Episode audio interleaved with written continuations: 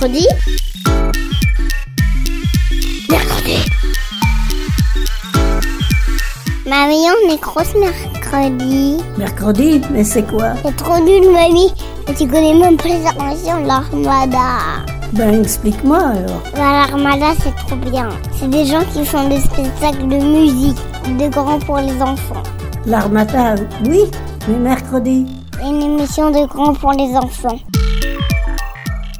J'ai dormi une minute, j'ai dormi 60 secondes de papillon, de papillon. Et pendant cette minute, j'ai rêvé mille fois.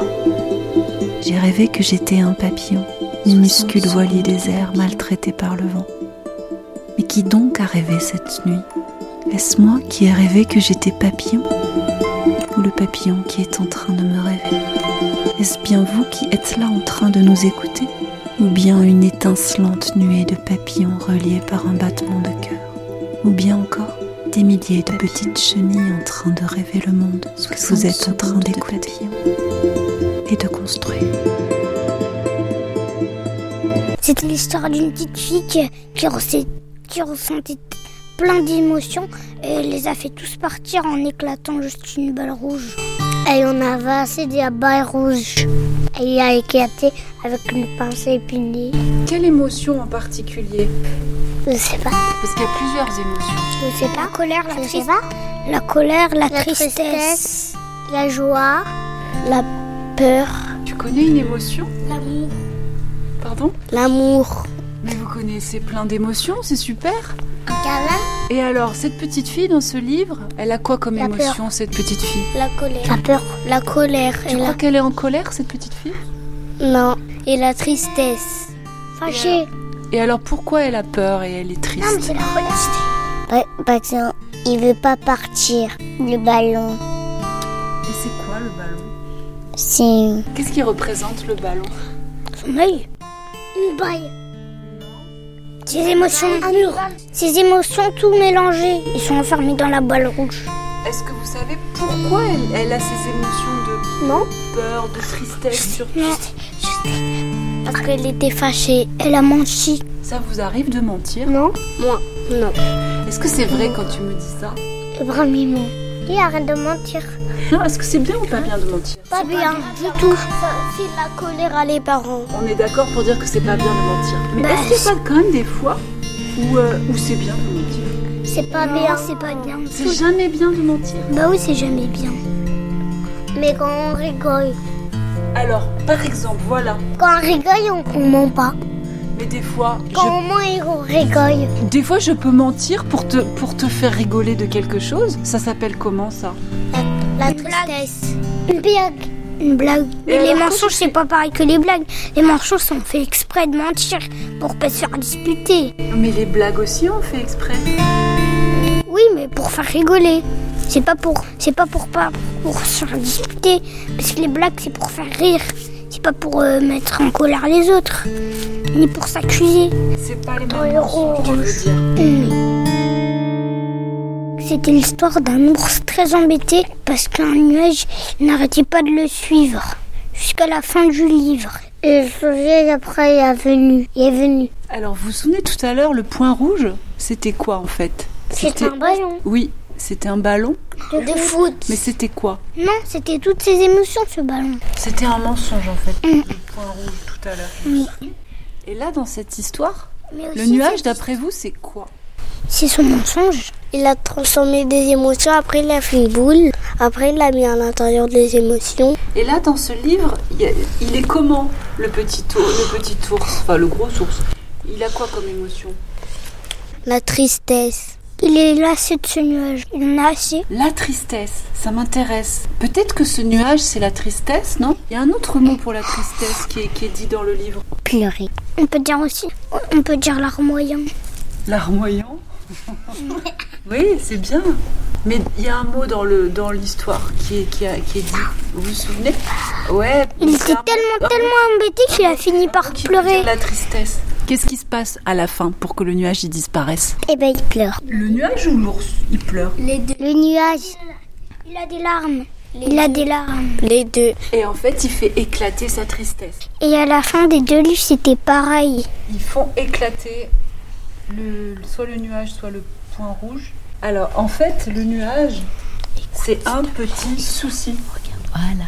C'est le titre du livre. Je vous l'avais pas lu le titre du livre pour que vous imaginiez ce que c'était. Mais vous avez quand même compris parce que vous avez compris que Moi, c'était de la l'ai lu tristesse. parce que je sais lire Ah oui, c'est vrai. aussi. Alors tu aurais dû répondre à ma question. Non, mais ça va, vous avez répondu à ma question, c'était très bien. Est-ce que vous, Ayla, est-ce que ça t'arrive toi d'avoir un petit souci, d'avoir un petit nuage au-dessus de ta tête? Oui. Quand ça? Quand j'ai perdu mon doudou. C'est c'est pire, c'est avec mon tonton. Oh.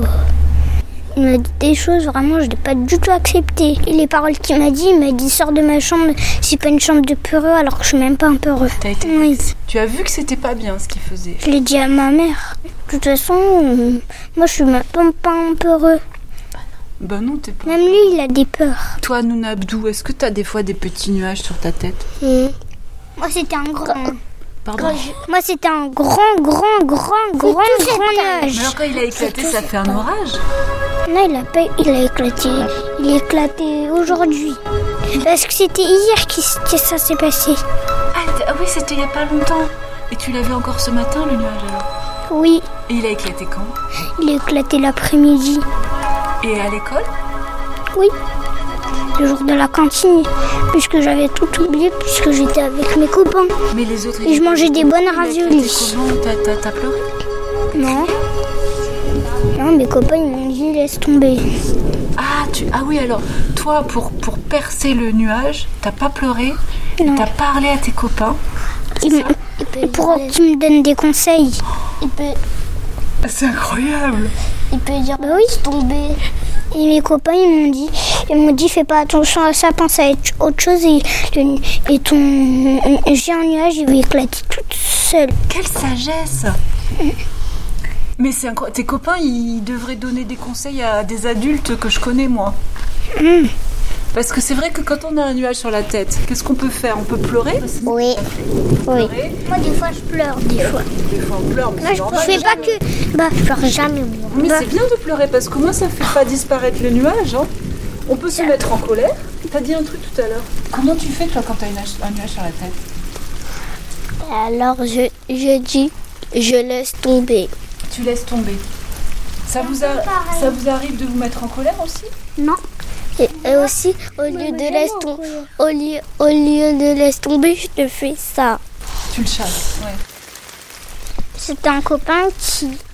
Vraiment, il était pas très gentil. T'as menacé avec un couteau. Ah oui, carrément. Oui, il m'a menacé avec un couteau, mais c'est les couteaux de la cantine. Ah, ça va. Parce que. Il a dit. Heureusement. Alors, est-ce que quand t'es en colère, t'arrives à parler? Bah oui. Oui. C'est la chose que, que j'essaie le plus de faire. Quand je suis en colère, je parle et puis je pars. Tu penses que c'est important de parler? Bah oui, c'est très important. C'est important de parler parce que pour, pour, pour euh, dire les choses, parce que si on dit rien, la personne elle va pas savoir ce qu'elle fait de mal parce que ça se trouve et sait même pas si c'est bien ou pas bien. Et si on lui, bah, si on lui demande pas d'arrêter, elle va continuer parce qu'elle pense que, que nous ça nous amuse alors que non, ça nous amuse pas. Et ben il faut le montrer que ça nous amuse pas parce que sinon elle, elle va croire que c'est un jeu. Alors que pour nous c'est pas un jeu. Est-ce que toi, quand t'es en colère, qu'est-ce que tu fais quand t'es en colère Hum, non, j'ai fait câlin à mon doudou. Ah, c'est pas mal ça. Après, on, lui- on prend un café. Ah, tu prends gaffe. ouais. Oui. moi, quand je, quand je pleure, je fais un câlin. Je bois de l'eau, je fais un câlin à ma maman. Bah oui.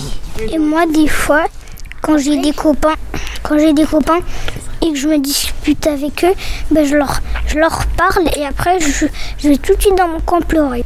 Bah. D'abord, D'abord, il faut parler parce que si on pleure direct, ils vont rien comprendre. Il faut quand même qu'on exprime ses émotions. Je n'exprime rien, il va, ça va, ça va se passer très mal. Ça se trouve, ils vont croire que c'est un jeu, ils vont tout le temps nous faire ça. c'est incroyable ce que tu dis. Ouais, on- J'aimerais que la planète entière entende ce que tu viens de dire. Parce que c'est Merci, incroyable merci, ce que tu dis. Mais oui. C'est juste, si tu vois, mais les, les, les- nos gouvernants, nos hommes politiques, ils entendaient ce que tu il dis. devrait, il devrait prendre exemple. Mais c'est fou, quoi. Ouais. Toi, t'as 6 ans. T'as 6 ans. Oui. Et normal. tu dis ça alors que le monde, il est en train de partir, mais complètement en vrille. Et toi, t'as tout compris à la vie, quoi. C'est hallucinant. Hallucinant. Mais en, en fait, ce que je voulais te dire, c'est que il y a des des fois qui peuvent se passer dans la vie, mais ça peut. Mais par exemple, si on est fâché contre un copain, moi, moi, ça m'est déjà arrivé. Et bah, il y a deux minutes après, je suis plus fâchée et on se réconcilie. Parce que si on se réconcilie jamais, et bah, et bah, on va plus jamais être amis alors qu'on peut se réconcilier. Et ça se trouve, si j'ai plus d'amis, qu'est-ce que je vais faire? Je vais, je vais partir.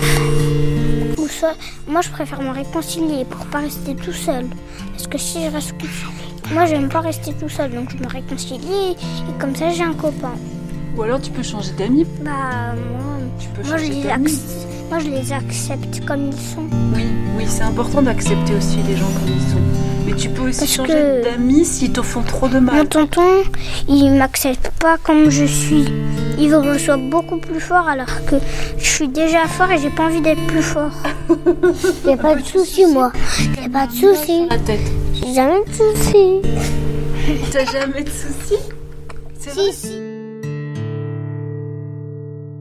Sylvain Levé, c'est un écrivain pour pièces de théâtre, surtout pour jeunesse. Il nous a dit que hum, les écrivains, ils mettent toujours de leur, euh, bah, un peu d'eux, de leur personnalité dans leurs textes. Il nous a aussi expliqué que quand tu t'ennuies, ben, tu peux te concentrer sur autre chose pour euh, ne plus t'ennuyer.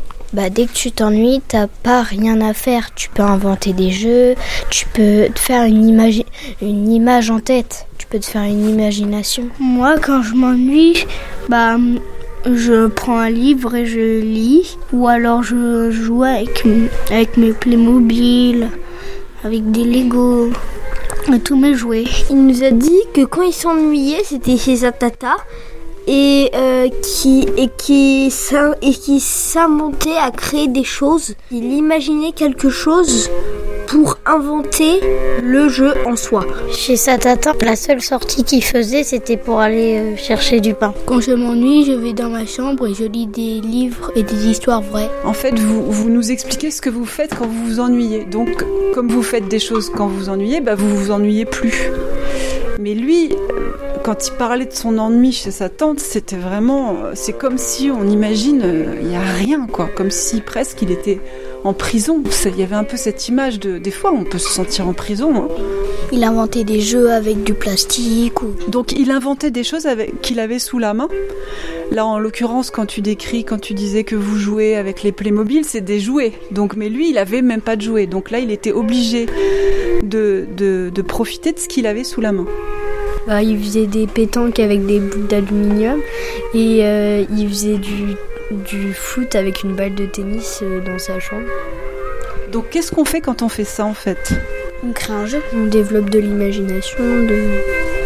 Et bah, du coup, ça nous permet d'avoir euh, plus, euh, quand tu veux écrire des textes, bah, plus euh, d'avoir euh, de l'inspiration.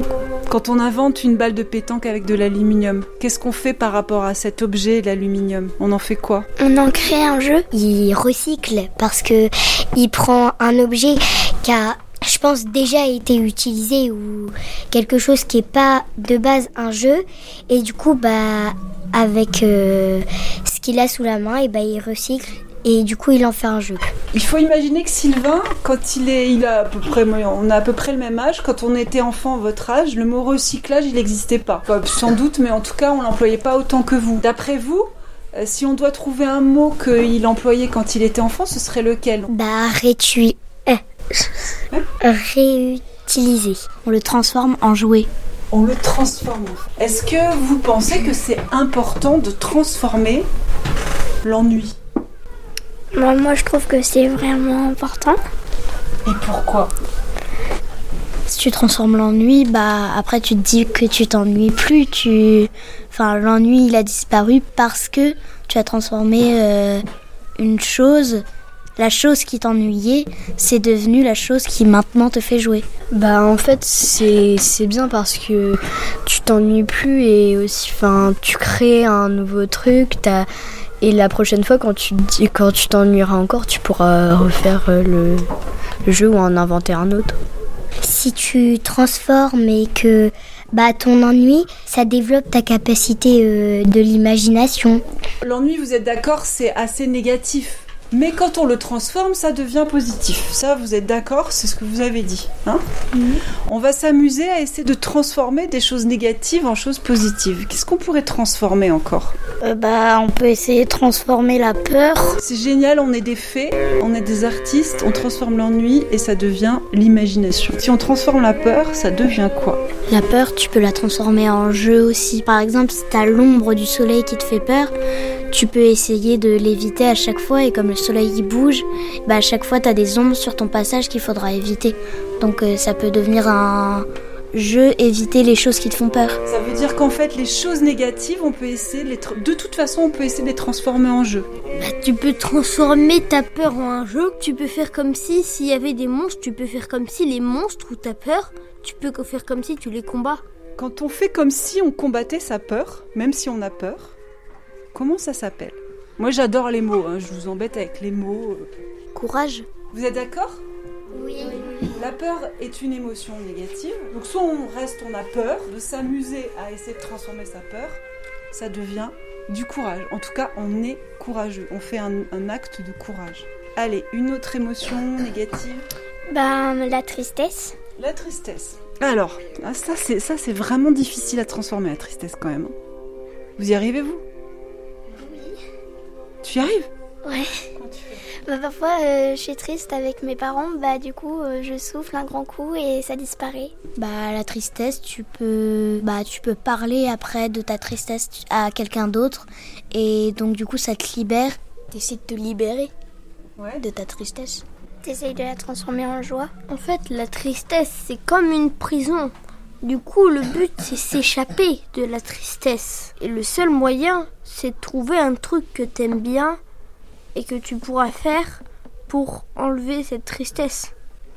Alors le problème c'est que si vraiment t'es dans une prison, si t'as rien, tu fais comment pour enlever ta tristesse? Mais c'est pas dans une prison où il y a rien. C'est dans une prison de tristesse. Oui, mais c'est quand même ce que tu ressens. Donc c'est presque comme si la prison elle existait. Comment tu fais quand même pour enlever ta ta tristesse si, si autour de toi il y a rien qui te rend joyeux? Bah, tu trouves un moyen de t'amuser. On peut l'aider? Les personnes qui aiment chanter, ils peuvent euh, chanter et en fait inventer des chansons et après bah ça libère et ça lâche. Moi des fois pour libérer ma tristesse, je danse et dedans je mets de la force et en fait euh, ça dépend de mes émotions. Si par exemple je suis en colère, pour enlever ma colère, je danse avec force. Si je suis triste, je danse plus lentement et ça évoque ma tristesse et du coup ça me libère un peu. Moi, je trouve que la tristesse, elle part jamais vraiment, elle diminue juste au fil du temps. Après, même si t'en parles, elle, peut diminuer un peu, mais elle part jamais vraiment. Effectivement, c'est comme la peur. En fait, la peur, si t'es courageux, la peur elle reste toujours là. Mais d'ailleurs, c'est ça qui fait que t'es courageux. Faut essayer de se concentrer pour essayer d'enlever la peine pourquoi t'es triste. On peut l'aider là, c'est intéressant cette, cette image. On se concentre sur sur quoi on se concentre d'après vous quand on veut enlever ces émotions négatives? Tu parlais de force, ça demande une force. On se concentre sur quoi? Sur quelque chose qu'on aime. On se concentre euh, sur sa tristesse ou sur quelque chose de positif. Tu te concentres pour enlever ce que tu penses. Tu te concentres pour enlever ça de ta mémoire. Tu te concentres sur ce qui te rend triste. Parce que si tu te concentres sur ce qui te rend triste, t'arriveras plus facilement à l'enlever de ta mémoire.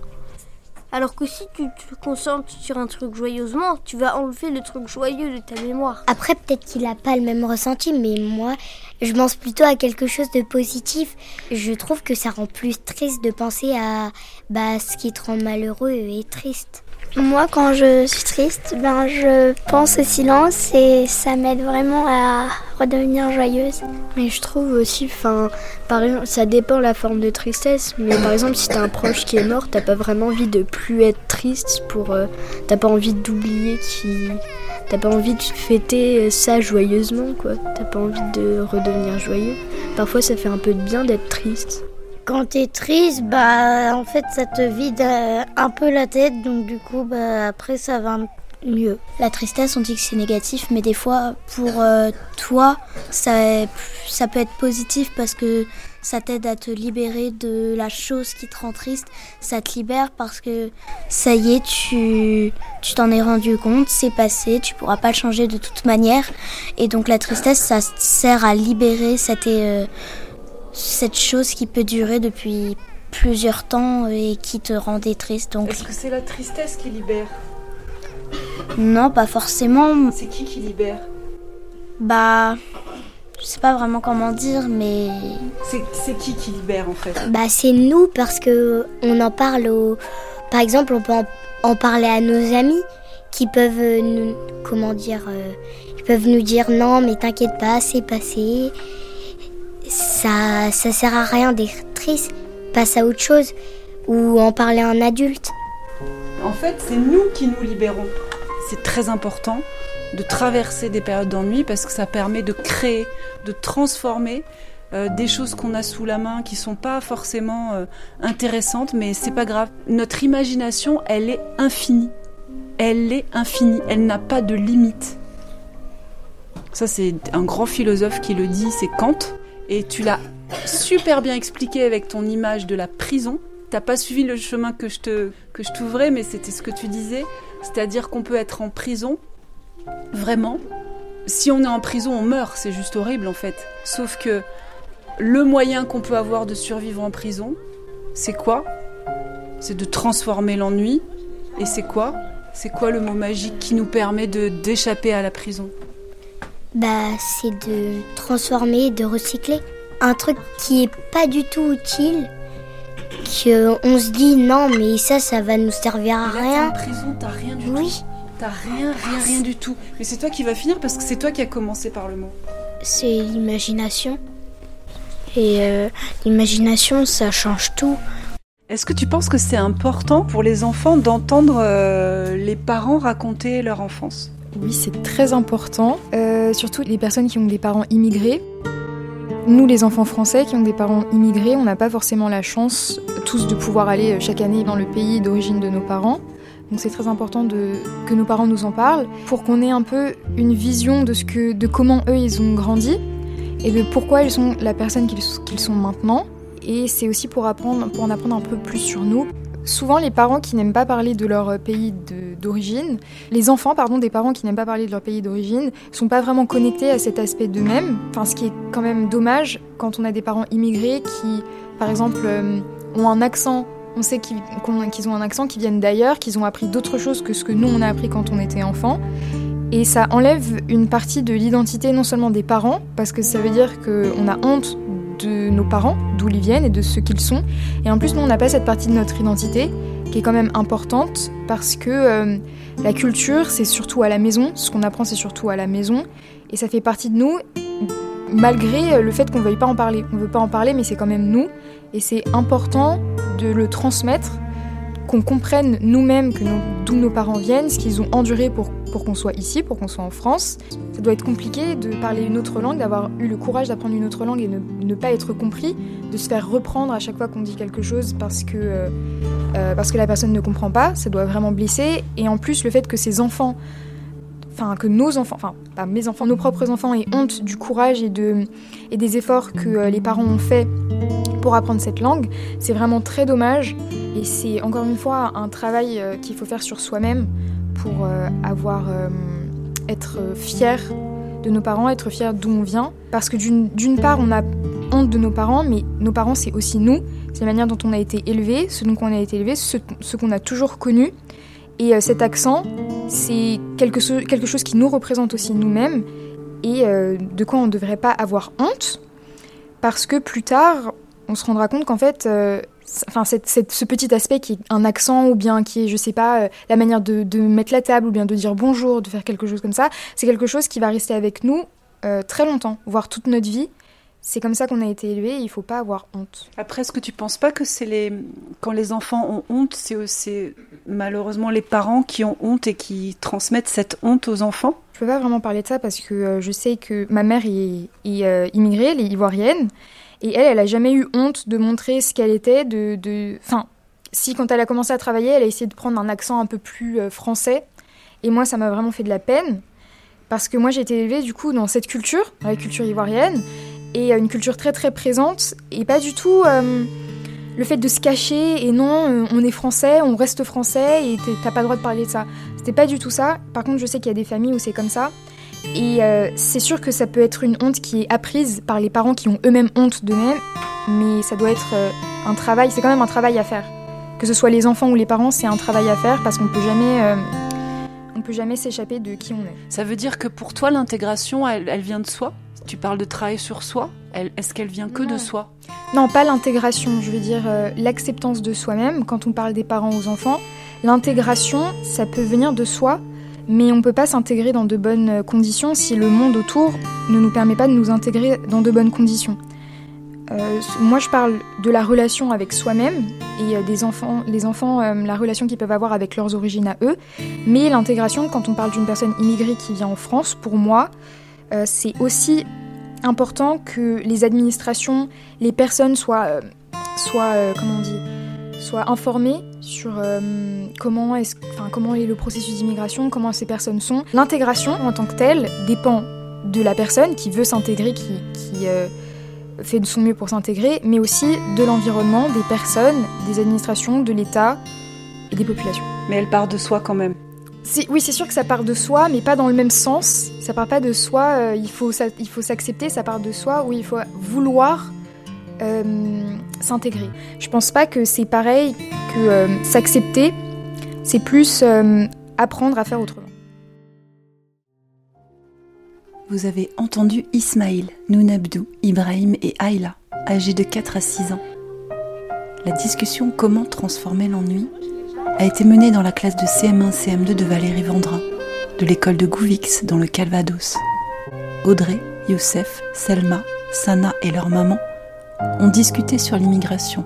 Ces cartes postales sonores ont été financées par Minute Papillon, la maison du développement culturel de Gennevilliers le club de prévention des quatre chemins à Nanterre et la cité éducative de Nanterre. Les musiques ont été composées par Vincent Burlot. L'animation des ateliers, les enregistrements et les montages sont faits par Emmanuel Solaire pour Minute Papillon. Si vous souhaitez cheminer par la pensée et par les ondes avec nous, vous pouvez nous écrire sur l'adresse mail suivante minutepapillon.radio@laposte.net. Mercredi. Mercredi. Mercredi. Mercredi. Mercredi. Mercredi.